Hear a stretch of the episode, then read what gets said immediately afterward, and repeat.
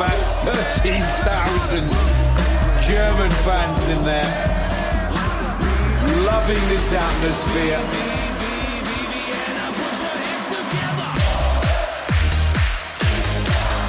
And the German fans are on their feet. Herzlich willkommen, liebe Beachvolleyball-Welt, zu Folge 6 von Maximum Beachvolleyball. Mein Name ist Max Behlen, ich bin mal wieder in Kiel und mir zugeschaltet ist aus Stuttgart ähm, die Frau mit dem wahrscheinlich größten Bizeps der Damen-Beachvolleyball-Welt, Anna-Lena Grüne. Hallo Anna. Guten Tag. Anna, wie geht's dir? Was machst du? Wo bist du gerade? Ja, mir geht's sehr gut. Ich sitze in Stuttgart, bin äh, um 12 Uhr aufgestanden, Sonne scheint draußen, also perfekter Sonntag, kann hier ein bisschen mit dir plaudern. Ja, und morgen geht's ins Trainingslager. Also warum fährt man überhaupt weg, ne? Ja, man könnte auch hier trainieren jetzt gerade. Wart ihr schon draußen, zufällig? Äh, tatsächlich noch nicht. Wir trainieren in unserem Zelt, wie ich es mal liebevoll nennen will. Und da sind halt dann so 24 Grad mittags drin. Und die Luft steht halt einfach und ist nicht so angenehm. Aber ja, morgen fliegen wir eh los. Von daher Äh, wo fliegt ihr hin? nach Fuerteventura. Da, wo alle hinfliegen im Moment. Da, wo gerade alle deutschen Beachvolleyballer sich befinden, gefühlt. Ja. Ja, äh, wenn ich mich richtig erinnere, war das, ähm, gab es da auch so eine Crowdfunding-Aktion, oder? Um euch das zu ermöglichen? Ja, genau. Wir haben das äh, letztes Jahr gemacht. Äh, das ging dann natürlich leider alles nicht wegen Corona und so. Ähm, aber war echt cool. Also ich glaube, äh, wir hatten da jetzt insgesamt 8000 Euro zusammengekriegt. Ähm, und das ist ja auch so ein Programm, wo du dieses, ähm, entweder du kriegst alles, also du erreichst dein Ziel und kriegst das Geld, oder du erreichst es nicht und musst quasi alles wieder zurückzahlen. Ähm, aber hat echt gut funktioniert. Also bin da echt dankbar für. Also so ein Trainingslager kostet halt auch schon ganz schön viel Geld, ne? Und wenn du da Unterstützung von außen bekommst und wir dann zwölf Tage echt äh, gutes Training da haben, dann ist das echt viel wert. Das heißt, du freust dich auch schon ein bisschen drauf jetzt. Mega, ja. Ähm, habt ihr bisher wahrscheinlich eher noch ein bisschen Techniktraining gemacht und so? Oder wart Ja. ihr schon auch relativ spielnah? Ja, gut, dadurch, dass wir halt ähm, die German Beach Trophy dann gespielt haben, haben wir dann auch viel Spielen da schon gemacht vorher. Also auch viel Annahme und auch mal mit dem Wilson gespielt und so. Ähm, weil so ganz ohne Spielpraxis in ein Turnier zu gehen, ist dann auch semi-optimal. Aber ähm, genau jetzt gerade haben wir nochmal viel Technik gemacht, nochmal viel ähm, Blockabwehr abgestimmt. Jetzt gerade in der Woche haben wir gemacht ähm, über Kopf, also über Kopf gehen im Angriff und dann dagegen die Blockabwehr äh, aufzubauen, genau. Und dann denke ich mal, dann in, äh, auf Fuerteventura werden wir dann auch nochmal viel spielnah machen, weil dann auch mal Wind äh, dazu kommt und so. Genau. Ganz kurz, wo wir da jetzt gerade sind, äh, ihr habt ja einen neuen Trainer seit ähm, ein paar Monaten erst mit Tobi Rex, weil Alex Prize nach Hamburg gegangen ist, war die Stelle frei. Ähm, wie groß sind die Unterschiede zwischen den beiden? Boah, also ich glaube tatsächlich gar nicht mal so groß. Ähm, ich glaube, wir sind alle froh, dass es dann, dass Alex und Tobi sich da doch relativ ähnlich sind, so in ihrer Persönlichkeit. Also beide super nette Menschen, super offen. Ähm, man kann ihnen alles erzählen, die haben immer ein offenes Ohr beide und ähm, ja, keine Ahnung, gehen halt viel auf uns ein, wie es uns geht und so und merken auch beide, glaube ich, schnell, wenn es einem schlecht geht und fragen danach so, ey, was was gerade los, ähm, was da was das Problem gerade oder sowas. Genau, also es ist einfach ähm, gut, dass man da nicht so gerade so einen Sprung hat äh, zwischen Alex und Tobi. Also beide einfach super, super cool. Denkt sich Tobi auch so viele Ballgefühlübungen aus wie, wie Alex? Äh, bis jetzt, also ich glaube, Alex ist da nochmal auf einem anderen Level. Also der Ja. hat da schon ganz schön, ganz schön rumgejagt mit kleinen Bällen und hier und da. Ähm, aber Tobi macht das auf jeden Fall auch immer am Anfang des Trainings jetzt, immer so zehn Minuten Ballkontrolle, ähm, einarmigen Krams und ins Netz spielen und ach, Kopf, Fuß, alles mit dabei. Ist auf jeden Fall immer ganz cool. Also nehmen sie sich da nicht so viel. Du hast eben schon die äh, German Beach Trophy einmal angesprochen. Da können wir auch direkt äh, einmal reingehen. Du hast da mit Nele Schmidt gespielt.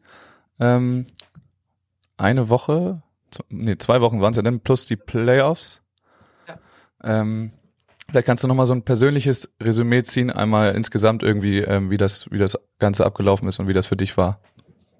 Ja, also ähm, weiß gar nicht, es wurde halt angekündigt so ähm, im Winter oder sowas und wir wussten dann schon mal gar nicht, wer mit wem spielt. Äh, also wir wissen es immer noch nicht ähm, für die für die Saison. Ähm, genau, dann habe ich mich einfach mit Nele zusammengetan, ähm, weil sie halt ja auch in Stuttgart ist. Wir trainieren zusammen die ganze Zeit, ähm, sind auch gut befreundet, stehen uns auch gut und ähm, genau, dann sind wir halt dahin gefahren. Und diese zwei Wochen zu spielen, ja, sind halt, glaube ich, gefühlt auch erstmal nicht mit so vielen Erwartungen reingegangen, weil wir auch nicht so viel Spielpraxis jetzt hatten zusammen. Und ja, dementsprechend sind dann die ersten drei, vier Spiele auch so ausgegangen. Also haben da halt auch gegen eine starke Konkurrenz, muss man auch ganz ehrlich sagen. Also gegen Strauß Strauß sind ja jetzt auch, sind ja auch Teams, die World Tour spielen, ähm, die da viel Erfahrung haben, die auch einfach fehlerfrei spielen teilweise. Ähm, genau, aber solche Spiele sind, waren halt super wichtig für uns. Also ähm, vor allen Dingen, dass ich dann auch mal mit einer Jugendspielerin spiele und jetzt nicht eine Kira oder eine Isa Schneider oder eine Sarah Schneider neben mir habe, die dann wirklich äh, echt gut spielen und die einem dann auch Sicherheit geben dass ich dann auch mal selber ähm, in die Rolle schlüpfen musste, mal ein bisschen das Team zu leiten und äh, meine Partnerin zu motivieren und sowas. Genau, da musste man sich halt auch über die zwei Wochen auch echt eingrooven. Ähm, und da hatten wir auch Höhen und Tiefen, würde ich mal sagen. Aber ich glaube, insgesamt mit den Erreichen der Playoffs haben wir da echt gut gespielt. Und ich glaube, Nele hat sich über das ganze Turnier sowieso hart gesteigert, muss man auch einfach mal sagen.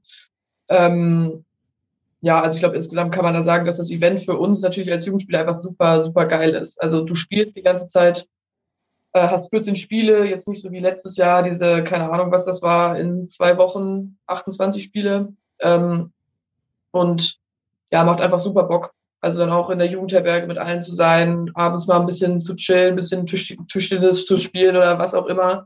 Bei Melly in, in irgendeinem Stream zu sein und da was zu machen. Also ist einfach ein Event, glaube ich, was für uns Spieler auch super, super gut getan hat. Ja. Wie fandst du jetzt die neue Rolle, ähm, da eher in der Zuspielrolle zu sein, nicht die Sideout-Last zu tragen und vor allem äh, mit einer gleichaltrigen oder jüngeren Spielerin da unterwegs zu sein? Ja, halt schon, also schon ungewohnt für mich gewesen dann auch. Also ich wusste theoretisch, was auf mich zukommt, aber wenn man dann selber äh, in der Rolle dann ist und auf dem Spielfeld, dann muss man sich schon mal, glaube ich, erstmal dran gewöhnen. Also war halt die ersten Spiele dann schon schwierig und ähm, klar, man weiß dann auch irgendwie nicht so richtig, wie man seine Partner motivieren soll, wenn man dann echt mal so ein Spiel zu Gesetz irgendwie zu 13 oder zu 14 dann wirklich auf die Mütze bekommt. Ähm, ja, aber ich glaube, da haben wir uns dann auch so ein bisschen eingegroovt und haben es über Turnier, über das Turnier, über den Turnierverlauf dann echt ganz gut gemacht. Ja. Und äh, also zuspielen kann ich jetzt auf jeden Fall.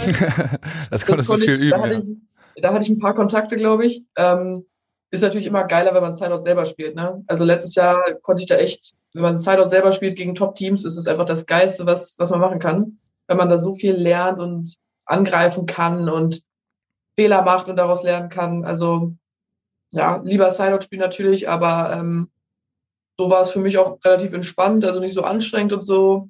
Konnte mich auch auf Abwehr konzentrieren und ein bisschen aufschlagen, was wir halt auch im Winter viel gemacht haben, diesen Hybrid-Aufschlag. Ähm, der so mäßig, also so mäßig bis gut geklappt hat im Turnier und sich darauf mal auf so technische Merkmale zu fokussieren, anstatt immer zu wissen, okay, ich muss jetzt Sideout spielen, ist halt auch, auch mal gut. Wo du gerade den Hybrid-Aufschlag äh, ansprichst, da kann ich einmal kurz einhaken. Es ist ja ein, äh, ein Topspin-Anwurf, in dem du dann ziemlich häufig in der Beach Trophy äh, in den Floater reingegangen bist. Ähm, für die Begriffe von vielen Leuten zu selten auch mal einfach den Topspin durchgezogen. War das ein Plan von Anfang an oder dass du den, den Floater daraus übst oder hast du den einfach nicht gefühlt, den, den Topspin? Ja, das Ding war einfach, äh, wir haben im Winter damit angefangen, den zu machen und ich, also ich finde den Aufschlag mega geil, muss ich, muss ich sagen. Äh, wir haben letztes Jahr dann noch einen anderen Aufschlag gemacht, also genau andersrum mit dem Float-Anwurf und dann daraus Topspin oder Float zu machen, den fand ich auch okay, aber ähm, ich finde den jetzt mit dem Topspin noch mal ein bisschen dynamischer, ein bisschen geiler. Das Ding ist einfach, dass wir im Winter so viel ähm, Float daraus gemacht haben mhm. und wenig Topspin, dass ich einfach da gar nicht die Praxis hatte im Topspin. Also ich habe mich da auch überhaupt nicht sicher gefühlt, habe halt ähm, mal so in den fünf Minuten, wo man noch ein paar Aufschläge rüberzimmern konnte, habe ich dann versucht, den Topspin mal anzuwerfen, aber habe ich schon gemerkt, so okay, also wenn ich da einem Spiel mache, ich glaube, ich habe auch eins, zweimal so gemacht und dann ist er halt direkt so mit null Rotation einfach hinten gegen die Wand ge geknallt, so ungefähr. Und deswegen, ja, also keine Ahnung, Vielleicht hätte man den übers Turnier machen können. Aber ich glaube, dann wären viele Spiele auch anders ausgegangen. Ähm, also auch eher negativ für uns dann ausgegangen. Also klar sagt man immer so, ja, das Turnier kann man was üben und so was. Aber irgendwie will man ja auch mal manchmal Spiele gewinnen, ne? Das ist äh, tatsächlich so. Aber das Ziel ist dann schon daraus, ähm, beide Optionen immer zu haben dann in ja, Zukunft. Ja, klar. Also Weil sonst glaub, bringt der Hybrid ähm, ja auch nicht so viel. Ähm, da ist ja der Überraschungseffekt schon ein großer Teil davon. Ja, Also ich denke, wir werden das auf Fuerte dann auch nochmal mit dem Mikasa, das ist halt auch nochmal was anderes so, ne? Da ist der Float halt auch nochmal geiler, ähm, muss man sagen. Ähm, ja, ich glaube, auf Fuerte werden wir das bestimmt nochmal viel machen. Auch ein bisschen mehr Umschlag haben wir diese Woche jetzt zum Beispiel nicht gemacht. Ja, und ich glaube, das wird dann übers, übers Jahr einfach gesehen nochmal sich verbessern. Hoffentlich. Ähm, wir bleiben einmal bei der German Beach Trophy. Ähm, da sieht es manchmal so aus, wenn du spielst ähm, und gerade deine Partnerin die Sideout-Last trägt ähm, und es vielleicht nicht ganz so gut läuft. Ähm, siehst du im Gesicht so aus, als würdest du gleich äh, deine Partnerin an die an die Google springen wollen und äh, das ist auch so manchmal, wenn du selber Sideout spielst und es nicht läuft, äh, dann sieht das auch so aus. Aber ähm, denkst du das auch so auf dem äh, Feld, wie das denn von außen aussieht oder was passiert da in deinem Kopf? Oh, also ich glaube, ähm, nee, also bei Nele ist halt auch viel so, ich glaube, ich bin halt so ein Mensch, der ist, ich bin super ehrgeizig halt auch, ne? Ähm, und will halt immer gewinnen, will auch immer einen perfekten Ball spielen und sowas. Und äh, klar, wenn jetzt Nele irgendwie so einen richtig doofen Fehler macht, dann äh, klar entgleiten mir wahrscheinlich auch meine Siegzüge mal und ich denke mir so, boah, das muss jetzt echt nicht sein. Ähm, aber ich glaube, dass ich es da auf jeden Fall schaffe, dann nach dem Ball halt wieder das wegzuhaben, dann auf den nächsten Ball zu fokussieren. Und wenn ich halt selber Sideout spiele, ist natürlich nochmal ausgeprägter. Also wenn ich dann selber den Druck habe, selber viele Fehler mache, wo ich mir denke, boah, die jetzt jetzt auch mal lassen können, ähm, klar, dann, dann ist man auf sich selber auch so ein bisschen sauer und ähm, will natürlich immer das, das Beste rausholen. Und ich glaube, ja, das ist auch ein Punkt, wo ich halt auch viel dran arbeite, mit meinem Sportpsychologen halt, wo wir da auch viel Unterstützung bekommen äh, vom Bundesstützpunkt. Ja, genau. Und ich hoffe, dass ich mich da halt auch nochmal ein bisschen, bisschen verbessern kann. Ähm, da ist es auch teilweise aufgefallen in der German Beach Trophy, dass du irgendwie zu Beginn von Spielen nochmal hier den einen oder anderen Ball rübergepritscht hast. Und das aber auch, ähm, gerade wenn Nele dann gestruggelt hat im Sideout, nicht mehr gemacht hast. War das geplant oder eine Absprache, dass du da einfach mit guten Zuspielen ihr so helfen kannst? Weil es wäre ja eine Möglichkeit, ähm, mit zweiten Bällen da irgendwie einzugreifen in Sideout so ein bisschen. Habt ihr das vorher so abgesprochen mit dem Trainerteam oder untereinander? Äh, nee, also es ist halt tatsächlich so, ich kann den gepritschten Ball, es gibt ja wirklich ein paar Punkte, aus denen kann man den gar nicht spielen. Mhm. Und vor allen Dingen ist ihre Annahme im Turnierverlauf immer mehr zu ihr rübergerückt. Also halt mehr auf ihrer Feldhälfte geblieben. Das macht es für mich äh, super schwer, Bälle rüber zu pritschen erstmal, weil ich keinen Winkel habe, also keinen Winkel, wo ich den, den Ball hinspielen kann. Ja, du müsstest Weg. dich schon Richtung Netz ausrichten. Äh, genau, und das, das sieht man dann. Ja. ja, und dann ähm, ist der Ball halt für den Arsch. Ähm, und zweite Bälle sind für mich als Linkserin auch geiler, wenn sie bei mir auf der Seite sind. Ne? Also weil ich dann halt die Möglichkeit habe, halt einmal diagonal zu schlagen, einmal dann Linie runterzuziehen. Ähm, ja, also klar, vielleicht einerseits die Annahme halt von ihr dann, ähm, aber ich wollte ja auch dann irgendwann auch mal, also das Vertrauen auch einfach mal geben, dass ich ihr zeige, okay, du kannst den Ball machen und ähm, das hat sie dann auch irgendwann gemacht. Also da brauchte ich auch vielleicht dann irgendwann nicht mehr so viel eingreifen in manchen Spielen, ähm, wo sie es dann echt gut gemacht hat. Klar, manche Bälle kann man immer mal als zweiten Ball rüberspielen. Ähm, ja, ja. Okay, also es war beides dabei. Einmal so ein bisschen Nele Vertrauen schenken, aber auch einfach technische Sachen, dass es gar nicht funktioniert ja, genau. an der genau. Stelle. Okay, wir gehen einmal weiter von der German Beach Trophy, ähm, also zurück in der Zeit Richtung Timmendorf letztes Jahr. Da hast du mit, mit Kira gespielt. Vielleicht kannst du da auch nochmal selber so ein, äh, so ein Resümee ziehen, wie das für dich war. Ähm, ja. Also, ich glaube, das krankteste Turnier, was ich, glaube ich, bis jetzt gespielt habe, wirklich. Ähm, ich habe da vor zwei Jahren noch in Timmendorf gesessen, äh, habe das Finale mir angeguckt und dachte so, boah, da will ich auch mal spielen. Und dann, also habe ich erstmal nicht gedacht, dass ich dann nächstes Jahr dann direkt stehe, selber auf dem Court. Ähm, und ja, halt unter Corona natürlich besondere Bedingungen, aber ich finde zum Beispiel, dass das der DVV echt gut gemacht hat mit den Zuschauern auch. Weißt du, dass die Tribüne halt nicht so leer aussah, sondern dann auch, dass man so gedacht hat, okay, da sitzen ein paar Leute. Ähm, das war schon mal ganz cool. Ja, mit Kira zu spielen ist natürlich immer eine Riesenerfahrung. Also, keine Ahnung, ich glaube, mehr kannst du nicht lernen von der Spielerin als von ihr. Ähm, und jedes Spiel, was wir da gemacht haben, habe ich auf jeden Fall in vollen Zügen genossen. Ähm, das letzte ist natürlich ein bisschen unglücklich dann ausgegangen. Ähm, wo wir vielleicht schon mit einem Fuß im Halbfinale standen, äh, wo ich dann den Ball natürlich ein bisschen verhauen habe. Aber ähm, insgesamt, glaube ich, eines auch meiner Lieblingsspiele gegen Maggie und Laura. Ähm, da jetzt letzte Saison zweimal gegen die 2-1 gespielt, einmal verloren, einmal gewonnen, ist halt einfach auch echt ähm, wo man sich denkt, so, wow, man kann gegen so ein Team mithalten oder halt auch sogar gewinnen. Ähm, ja, also wie gesagt, Timmendorf eine mega Erfahrung gewesen. Für mich äh, konnte ich super viel lernen, von Kira auch. Kira, die mir da auch extrem viel Vertrauen immer geschenkt hat. Ähm, die auch zum Beispiel nicht so wie ich halt auch manchmal dann irgendwie, keine Ahnung, genervt oder wie du, wie du das sagst, halt irgendwie, dass sie da mal genervt war, wenn ich einen dummen Fehler gemacht habe. Das war halt gar nicht so. Das ist sie halt echt äh, ganz schön abgebrüht und hat dann mega viel Erfahrung, wovon ich mir wahrscheinlich auch eine Scheibe abschneiden kann. Genau. Äh, zu dem Spiel, tatsächlich habe ich noch eine Frage auch bekommen aus der Community. Und zwar, ich lese einfach mal vor. Wie, wie erlebst du so ein Spiel gegen Laura und Maggie, äh, wenn Kira fast umkippt? Bist du da verbissen, besorgt oder was geht da in deinem Kopf vor? Ähm, also ganz kurz, äh, falls das jemand nicht, nicht mitbekommen hat, Kira hat ein paar Kreislaufprobleme in dem Spiel. Ähm, ja, und hatte da ein bisschen zu kämpfen, ein bisschen schwarz vor Augen. Und dann ist natürlich deine Rolle, hat sich auf einmal ein bisschen gedreht von der jungen ähm, Spielerin, die da irgendwie alles reingibt, zu, dass du Kira ein bisschen durchschleppen musstest eigentlich. Ja, ähm, das hat sich dann so ein bisschen angedeutet im zweiten Satz dann auch schon, am Ende des zweiten Satzes. Oder eigentlich schon das ganze Spiel über hat sich halt, dass sie sich viel hingesetzt hat und so, ne? Ähm, aber zum Glück haben Maggie und Laura da viel über mich gespielt. Ähm, das war auch, glaube ich, ganz gut für Kira dann in dem Moment. Ähm, ja, also erstmal, wie ich so ein Spiel gegen Maggie und Laura, glaube ich, äh, erfinde, war die Frage, ne? Befinde. Ja. Ähm, also so beim ersten Mal war es, glaube ich, noch krasser, also wo wir dann äh, in, in Hamburg gespielt haben und dann das erste Spiel so, boah, gegen Maggie und Laura, direkt um neun Uhr, ist natürlich, dann denkt man sich erstmal so, jo, könnte man doch direkt einfach mal 2-0 schön verlieren. Ähm, ja, keine Ahnung, ist immer was Besonderes, auch gegen Laura halt zu spielen. Ne? Halt auch einfach ein, glaube ich, ein Riesenvorbild von mir. Ähm, und gegen so eins zu gewinnen ist natürlich dann noch besser. Ähm, aber dann in Timmendorf, dann, also ich habe einfach versucht, klar, ich habe Kira, also ich glaube, ich habe Kira nach jedem Ballwechsel gefragt, wie geht's, sollen wir aufhören, ähm, geht's noch, passt alles, äh, was soll ich machen?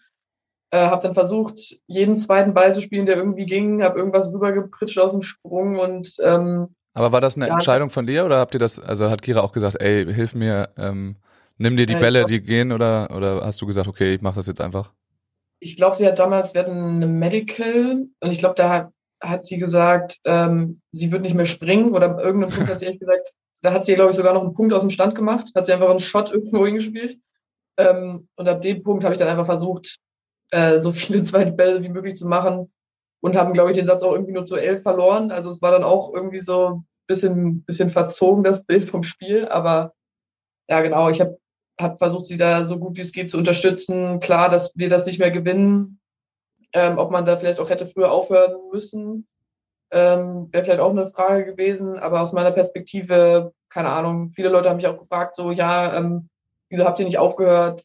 Äh, wieso hast du nicht gesagt, wir hören auf? Oder was war mit deiner Partnerin? Aber ich habe einfach Kiras, Kiras Urteil da vertraut, dass ja. es noch geht. Ähm, ja, genau. Und dann seid ihr am Ende Fünfter geworden. Ähm, ist das dein größter Erfolg bis dato?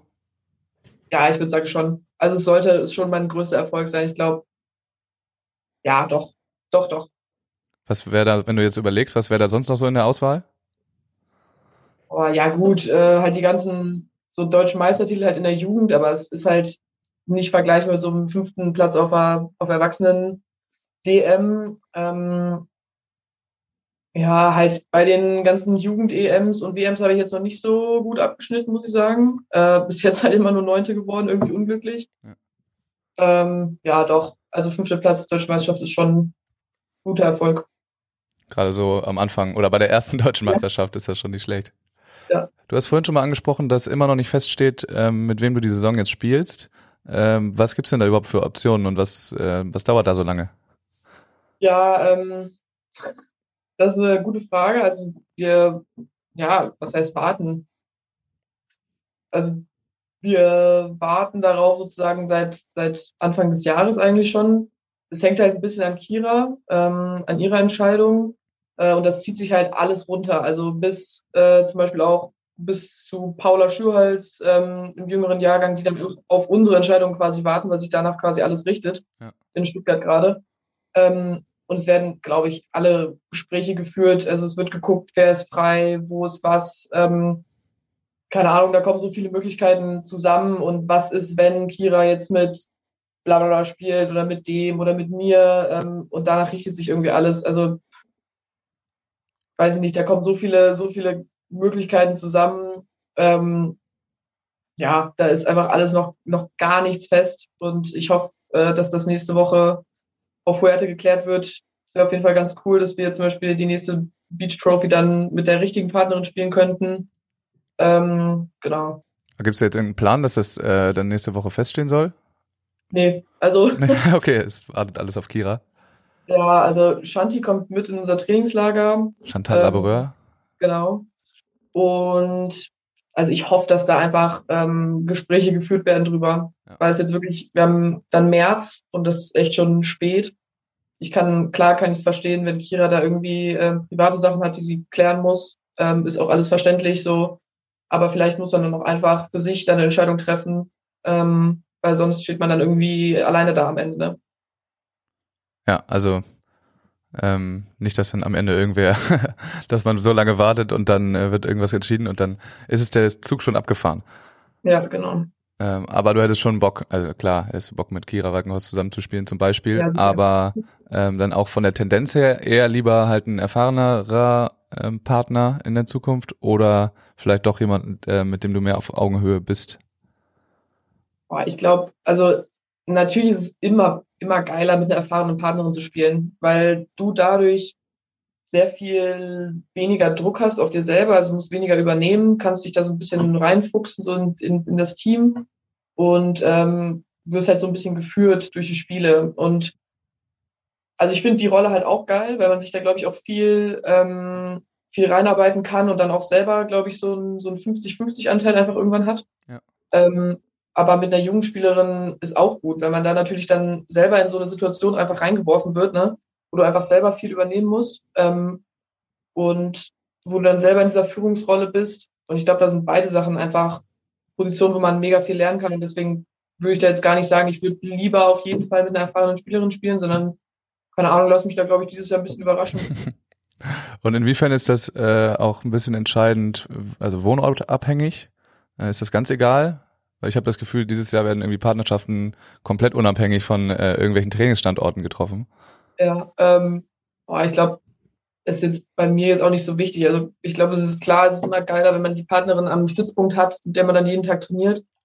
Aber wenn du jetzt zum Beispiel sagst, äh, mit einer Kira zu spielen, wenn wir beide zum Beispiel ähm, äh, unsere Sachen halt immer im Training machen und dann als Team gut funktionieren würden, ähm, ist das halt auch gut. Also wenn jeder an seinen Sachen arbeitet, man dann mal für eine Woche irgendwie zum anderen fährt. Also ich bin ja jetzt auch Studentin und habe ja auch viel Zeit so, ja. weil alles online ist gerade. Ähm, deswegen sehe ich da jetzt eigentlich gar nicht das Problem, dass das so, ähm, so schlimm wäre, wenn man da jetzt nicht in der gleichen Stadt wohnt. Ja. Ähm, du hast vorhin Paula Schulholz angesprochen.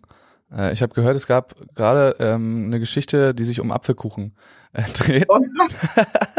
Magst du dir einmal kurz erzählen? Leute. ja. Natürlich, die möchte ich sehr gerne erzählen. ähm, äh, wir, also ich war ähm, bei Nele und Paula in der WG. Ähm, und es begab sich, dass Paula, ich weiß nicht, wie lange in der Küche stand und drei Stunden Apfelkuchen gebacken hat, also auf so einem Blech ähm, so richtig geil mit selbstgemachten Apfelmus oder was da drauf war und dann den Teig auch nochmal im Thermomix fünf Stunden gehen lassen und was weiß ich.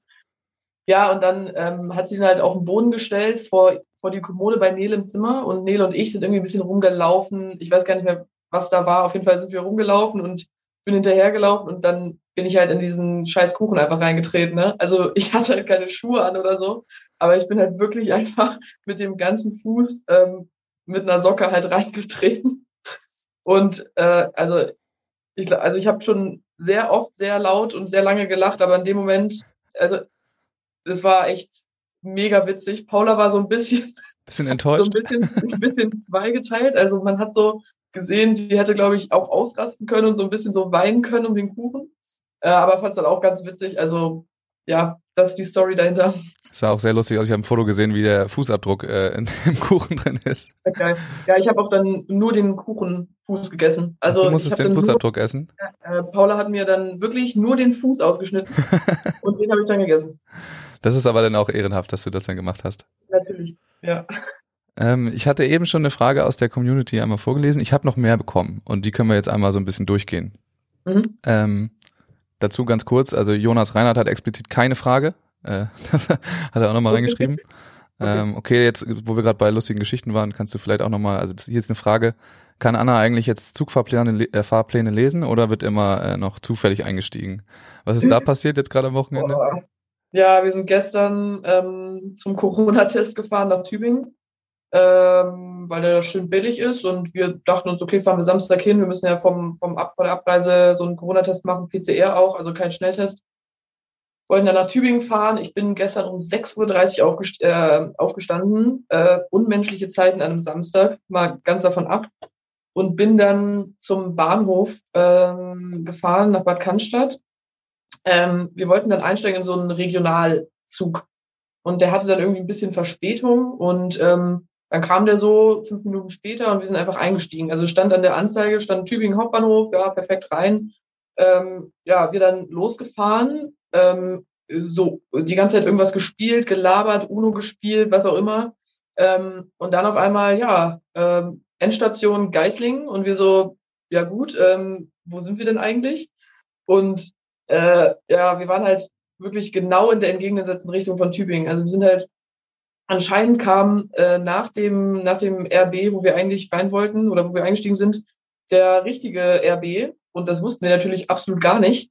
Das heißt, wir sind einfach eingestiegen, wirklich bis zur Endstation durchgefahren und dann gemerkt, okay, wir müssen wieder zurück, mit dem original gleichen Zug wieder eingestiegen, weil der wieder zu Stuttgart, nach Stuttgart Hauptbahnhof gefahren ist, zurückgefahren und dann nach Tübingen gefahren. Also so, so eine Verschwendung von Zeit auch einfach gewesen. Es war Wahnsinn. Also wir sind wir sind hingefahren zum Test, haben zehn Minuten gebraucht. Also auch einer der schlimmsten Corona-Tests, die ich jemals hatte. Da hätte man noch so eine Compilation von machen können. Äh, also War aggressiv aber, oder was? es gibt Leute, die machen das so richtig sanft und fragen dich so, ja, welches Nasenloch und so. Und der Typ, ich weiß nicht, ob der eine Ausbildung da drin gemacht hat oder nicht, hat gefragt, ja, welches Nasenloch? Ich so, ist egal. Er so, so reingesteckt. Ich so, er so, ja, geht nicht. Das andere komplett, also wirklich einfach so so reingehauen, weiß nicht, mich aufgespießt gefühlt einmal so unangenehm gewesen. Ähm, genau, also heute auch noch tut das rechte Nasenloch auch noch ein bisschen weh so. Aber genau, also wir also haben zehn Minuten den Test gemacht und sind, glaube ich, insgesamt so dreieinhalb Stunden gefahren oder so. Also das sind wirklich dreieinhalb Stunden diesen Zug. Und wir hatten danach direkt Krafttraining. Also war wirklich ein geiler Tag, ey. Klingt auch so. Aber äh, spannend, dass ihr euch da trotzdem, dass ihr euch selber um den Test irgendwie kümmern müsst. Musst du ja, den selber bezahlen? Ja, müssen wir auch. Also ist halt, wenn du ins Ausland reist, ne, ist ja deine eigene Entscheidung so. Ähm, wird auch nicht einen abgenommen, weil du Profisportler bist oder sowas. Und ja, kostet halt, also ich finde es auch krass, wie sich da die, die Kosten unterscheiden. Also ich hatte auch schon mal einen Test in, in Wien am Flughafen, der hat mich 160 Euro gekostet, glaube ich. Also richtig unterschiedlich, manchmal auch 240 Euro und wir haben uns einfach den billigsten rausgesucht für 65 und ja. Seid denn in gerader Linie nach Tübingen gefahren? Genau. Ja. Okay, kommen wir zur nächsten Frage. Und zwar ähm, fragt Stefan, kann man den Größennachteil auch auf dem höchsten Niveau noch vollständig ausgleichen? Also musst du dazu sagen, du bist 1,77 groß, glaube ich, oder sowas? 1,72. Aber ja, danke. Sag ich doch. äh, okay, das ist in einem, im Weltklasse-Spitzenbereich auf jeden Fall sehr klein. Absolute Untergrenze. Ja. ja. Ähm, also ich muss natürlich Ja sagen, ne? Also ich kann da jetzt ja nicht, nicht Nein sagen. Ähm, ich weiß gar nicht, wie groß ist denn die Melissa? Ich glaube, die ist die ist Ja, die ist Ende 1,70 groß. Die wird immer als, als äh, ich, ich sehr klein so gehandelt, aber ich, ich, kann auch gleich mal nachgucken. Aber ich glaube, die ist so 1,77, 78 groß. Ja, also mh, hm, ich glaube, bei ihr sieht man halt auch ganz gut, dass man da auf jeden Fall die Größe ausgleichen kann.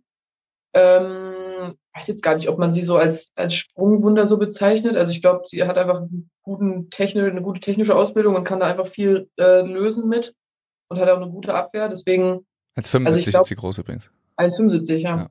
Ähm, und ich glaube, klar geht der Trend, also man sieht es ja auch im deutschen Volleyball zu groß, eigentlich nur groß äh, erstmal und dann kann man das andere draufpacken. ähm, aber jetzt zum Beispiel durch Jörg oder Alex äh, bin ich halt super froh, dass ich da gefördert werde. Ne? Also die könnten halt auch einfach sagen so, nee, ganz ehrlich, wir sehen es halt nicht mit der Größe, dass du da irgendwie was reißt. Aber zum Glück sagen die da, ja, wir sehen dich da und wir sehen dich da spielen und das gibt mir auch super viel Selbstvertrauen, ähm, dass die mich da so unterstützen. Und ich glaube, dass man da schon viel ausgleichen kann. Also gerade wenn man, wenn man eine kleine Spielerin ist, dass man da sehr flexibel ist, ein bisschen agiler, ein bisschen flinker unterwegs vielleicht auch. Ne? Und gerade gegen die großen Blockerinnen zum Beispiel kannst du auch viel auch unten anwischen. Ne? Also klar, die sind immer schön oben und groß, aber dann kannst du auch mal in den Briefkasten schlagen oder anschlagen oder sowas. Deswegen, ja klar, wäre ich gerne ein paar Zentimeter größer, das würde mir bestimmt auch helfen, aber bin ich halt leider nicht und deswegen muss ich das halt äh, irgendwie anders ausgleichen. Ist gerade bei kleinen Spielern und Spielerinnen äh, auch ein Faktor, dass man halt bei jedem Ball immer voll ausspringen muss, so auch bis zum bis zum Ende. Und das ist häufig das Problem, dass dann am Ende vielleicht Richtung Ende Satz zwei oder Tiebreak irgendwie die Körner fehlen. Merkst du sowas auch, dass du dass man da halt die Höhe nicht mehr ganz so hat, wo große Spieler einfach dann halt trotzdem den Arm fallen lassen und äh, einen Punkt machen? Ja. Und du das nicht mehr hinkriegst? Also, klar, da gibt's auf jeden Fall unzählige Spiele, wo mir das wahrscheinlich auch passiert ist, gerade wenn es halt heiß ist und du hast schon das, keine Ahnung, dritte Spiel am Tag, dann bist du auch einfach durch. Ähm, und da muss man sich echt mega konzentrieren, dass du dir jeden Ball ausspringst, aber irgendwann ist auch nicht mehr so richtig möglich und dann musst du halt echt mit wirklich langen Arm abschlagen, dass du da noch gut Druck drauf bekommst. Und dann ist natürlich immer unfair, wenn man sieht, dass dann da wieder so eine große Spielerin äh, irgendwie mit T-Rex Arm abschlägt und dann trotzdem auf drei Meter schlägt oder sowas. Ähm, ja, keine Ahnung, ist auf jeden Fall immer ein Faktor, dass man sich da super fokussieren muss. Ähm, wo wir gerade äh, bei großen Spielerinnen sind, es gibt noch ähm, ein paar andere Spielerinnen in deinem eigenen Jahrgang. Ähm, mhm. Zum Beispiel Svenja Müller, ich glaube, Lea ist auch dein Jahrgang, Lehrkunst. Ähm, wie siehst du dich so in der Konkurrenz zu, zu den Spielerinnen in deinem, in deinem eigenen Jahrgang? Mhm. Ähm, ja, also letzt, wann war denn das? Letztes Jahr, nee, vorletztes Jahr, ähm, wurde dann viel Lea halt, ähm, hat viel Lea und Svenja natürlich die EM gespielt. Zum Beispiel sind da ja auch Europameister geworden dann in dem, in dem U18-Bereich. Und ich glaube, da war Lea auch noch ein, einfach ein Stück vor mir. Also hat halt auch glaube ich, auch durch den DVV, dann auch natürlich, weil sie auch einfach größer ist als ich und weil sie noch echt gut gespielt hat, muss man natürlich auch einfach sagen, äh, dann Vorzug halt bekommen. Und weil es auch mit Svenja gut funktioniert hat, die spielen rechts und links und ich spiele halt zum Beispiel rechts und Svenja spielt auch rechts, ist schon mal ein Problem so. Ähm, genau, aber dadurch, dass sie halt leider halt in dem letzten Jahr oder Ende des letzten Jahres, weiß ich gar nicht mehr, sich da das Sprunggelenk wirklich einmal komplett zerschossen hat, ähm, war sie dann letztes Jahr dann auch viel raus und ich glaube, sie steigt dann dieses Jahr oder nur mitbekommen, dass sie dieses Jahr dann wieder wirklich einsteigen will und hat, glaube ich, letztes Jahr einfach viel daran gearbeitet, dass sie halt wieder fit wird und dass ähm, da halt alles wieder gut ist mit dem Fuß. Und dann konnte ich natürlich, habe ich natürlich viel Vorzüge bekommen. Also deswegen, keine Ahnung, also Lea und ich sind natürlich, werden dann natürlich immer Konkurrenten sein, wenn wir beide Abwehrspieler sind. Ähm, und je nachdem, wie sie sich jetzt dieses Jahr entwickelt, natürlich ist sie eine starke Konkurrenz. Also das will ich jetzt auch gar nicht sagen, so ähm, aber ich konnte mich halt letztes Jahr echt, äh, habe da viele Erfahrungen gesammelt und konnte damit mit echt geilen Spielerinnen spielen. Und ich glaube, das ist schon mal ein riesen Vorteil dann auch gewesen. Ja, du konntest ja auch gerade letztes Jahr ähm, sind ja neue Bühnen geschaffen worden, wo man sich mal präsentieren kann und das hast du da auch äh, dann ganz gut gemacht. Das hat Lea natürlich jetzt verpasst, weil sie da verletzt war die ganze Zeit. Aber da gab es auch eine Frage gerade in die Richtung. Ähm, wie denkst du über den Hype um deine Person? Wünschst du dir da mehr Ruhe? Boah, ich finde es eigentlich ganz cool. Also ich bin halt ähm, jetzt nicht so ein Mensch, der sagt, boah, ich muss es mal abschalten oder so. Ich finde das kacke, dass die Leute mich da irgendwie so mögen oder so. Ähm, ich finde es eigentlich einfach nur geil, dass die Leute, weil ich einfach so bin, wie ich tatsächlich bin. Also ich verstelle mich jetzt irgendwie nicht oder so, sondern versuche halt immer so zu sein, wie ich jetzt, wie ich, was ich denke oder was ich fühle oder sowas. Und dass die Leute dann da sagen, ey, das ist cool, wie sie spielt oder das ist cool, wie sie als Person ist. Das unterstützt mich halt eigentlich nur da drin, ne? Und ja, das ist eigentlich echt, echt geil, da so Unterstützung zu bekommen von außen. Okay, also das ist eine Nachricht an alle, die auch zuhören, dass sie das gerne weitermachen dürfen, auch in Zukunft. Gerne. Und dann habe ich noch zwei Fragen, ähm, die können wir jetzt einmal abhaken, damit du das vielleicht einfach nie wieder gefragt wirst. Äh, das sind mhm. Krafttrainingsfragen. Und zwar, ah, ja. wie viel schaffst du bei Kniebeugen, beim Umsetzen, beim Kreuzheben und beim Bankdrücken? ähm, tatsächlich, wir haben noch nie äh, Max, äh, Max-Kraft-Test gemacht. Noch nie? Also ich habe noch nie gesagt, dass ich Max-Kraft Kniebeuge oder so, dass ich eine Wiederholung gemacht habe oder drei Wiederholungen mit meinem krassesten Gewicht. Also wir haben es mal mit so einer App gemessen von Jörg, weil Jörg da, wie man ihn kennt, äh, sehr App-affin ist und da verschiedene Volleyball-Apps auf deinem Handy hat, mit denen man alles Mögliche machen kann. Ja, Jörg Amann, ähm, der Bundestrainer, das hatten wir, glaube ich, noch ja, nicht. Ja, genau. Ähm, da weiß ich gar nicht mehr. Aber macht ihr äh, keine äh, Leistungsdiagnostik? Das ist ja, stimmt, das ist immer in Hamburg alles, ne? Ja, das Ding ist, da sind natürlich dann auch Newton angegeben, ne? Also ich ja. kann dir jetzt meine Leistungsdiagnostik vorlesen, da steht da, in Newton. Also sind dann irgendwie so, keine Ahnung, in der Kniebeuge sind dann so 5000 Newton, das sind dann 500 Kilo, aber das drücke ich natürlich mit, nicht mit dem Gewicht, ne? Ja. Also das ist halt dann einfach, keine Ahnung, die Zahlen sind dann so ein bisschen verschoben. Also muss ich ganz ehrlich sagen, kann ich dir weißt nicht. Weißt du gar nicht. Okay, was, was trainiert, also ihr trainiert ja jetzt gerade wahrscheinlich ähm, keine Maximalkraft so genau. wenn es Richtung äh, Saison geht. Aber was, was ähm, machst du gerade, wenn du jetzt in den Kraftraum gehst? Also erstmal ist unser Kraftplan sehr, sehr lang. Ähm, der geht so, wenn man ein bisschen trödelt, so zweieinhalb Stunden. Ach. Ja, also ist halt eine gute Beschäftigung so. Ähm, und wir machen alles. Also wir fangen, machen gerade viel so für den Po auch tatsächlich, weil Jörg da sehr äh, ist, dass man aus dem, viel aus dem Po springt und dass man da die Ansteuerung hinbekommt. Und deswegen machen wir ganz viel so Glute Bridges, äh, Kastenaufsteiger und sowas, damit du einfach das Aktivieren hinkriegst und so. Dann natürlich auch Standard Kniebeuge, auch, also auch einer meiner Hassübungen, absolut Kniebeuge, kann ich, mag ich überhaupt nicht. Okay. Können wir die Frage also auch nicht äh, final beantworten jetzt? Nee, leider nicht. In Zukunft, wenn du äh, mal so einen einer Wiederholungsmaximum-Test mal gemacht hast, dann, äh, dann kannst du das ja nochmal irgendwie ähm, kommunizieren und dann wissen alle Bescheid. Gut, ich habe zum, zum Abschluss noch mal eine große Frage so. Ähm, was ist noch dein, dein Ziel? Wo geht's hin mit der, mit der Beachvolleyball-Karriere? Was hast du vor? Mhm. Ja, also ich glaube, ich würde den Sport nicht so machen, wie ich ihn machen würde, wenn ich da nicht äh, nach ganz oben will. Also klar ist ähm, Olympia auf jeden Fall ein Ziel, EMs, WMs zu spielen. Und ja, keine Ahnung, ich bin halt auch mit so einem, klar, mit so einem Leistungssportgedanken halt auch einfach aufgewachsen, komme halt auch aus der Leichtathletik und so. Ähm, und ich will jetzt gar nicht sagen, dass ich jetzt die beste Beachvolleyballerin auf Erden werden will. So ist es, glaube ich, nicht. Aber ich habe einfach Bock, ähm, bisschen was anderes zu spielen, als was gerade oben gespielt wird. Weißt du, also ich finde es nicht langweilig, dieses äh, Annahme, Zuspiel, Angriff, aber es ist schon geiler, so wie die Herren das auch viel spielen, ne? so wie Adrian Karambula das macht, so wie das die Letten manchmal spielen, diese schnellen Pässe, wo du dann auch, zum Beispiel für mich als kleine Spielerin auch einfach super geil, äh, wenn du den Blocker bewegst halt, ne? Und dass du dann einen anderen Spielstil machst, mit Bälle rüberpritschen, anspringen im Zuspiel, mal zweite Bälle rüberschlagen, was auch immer, einfach eine Variation da reinbringt, einfach mal was anderes zu machen als die anderen. Und wenn ich mit so einem Spielstil dann ähm, unter die Top Ten oder so der Welt kommen würde, wäre halt einfach mega. Also ich glaube, ich wäre lieber eine Spielerin, die, die sagt, ähm, ich will was anderes machen und komme vielleicht damit nicht so mega hoch, aber vielleicht auch so Top 10, Top 20 oder sowas. Ähm, aber würde ich zum Beispiel nicht sagen, ja, ich möchte jetzt so einen stumpfen, ich sag's immer, stumpfen Volleyball spielen und damit jetzt die beste Spielerin der Welt werden. Also da würde ich mir selber, glaube ich, keinen Gefallen mit tun. Ähm, ja, genau. Also auf jeden Fall Olympia, WMs, EMs, Timdorf. Timdorf, Timdorf gewinnen, alles klar. Ja, ja dieser, äh, ja. dieser Spielstil kommt ja gerade bei den Herren immer mehr auch rein. Also du kennst wahrscheinlich auch die, die Schweden. Arman ja, Hellwig, genau. äh, die machen sowas ja auch viel. Die sind jetzt auch nicht die, die größten oder so, aber die können das halt ausgleichen. Das hatten wir ja vorhin mit der Frage, wie kann man das als kleiner Spieler ausgleichen? Das ist so eine Waffe mhm. dafür.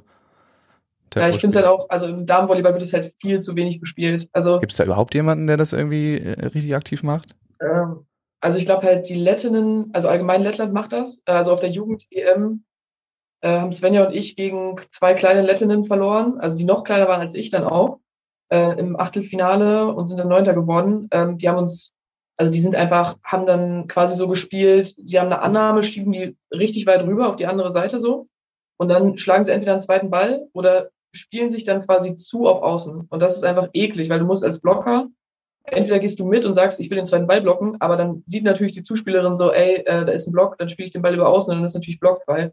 Also da fangen die auf jeden Fall an. Ähm, ob, die, ob die beiden jetzt damit so weit kommen, ich weiß es nicht. Ich, ich, ich denke und ich hoffe auch nicht. Ähm, ähm, ja, aber es wird halt allgemein viel zu wenig gemacht, glaube ich. Also manche Spielerinnen sind da vielleicht auch nicht so für die, die Typen für auch einfach.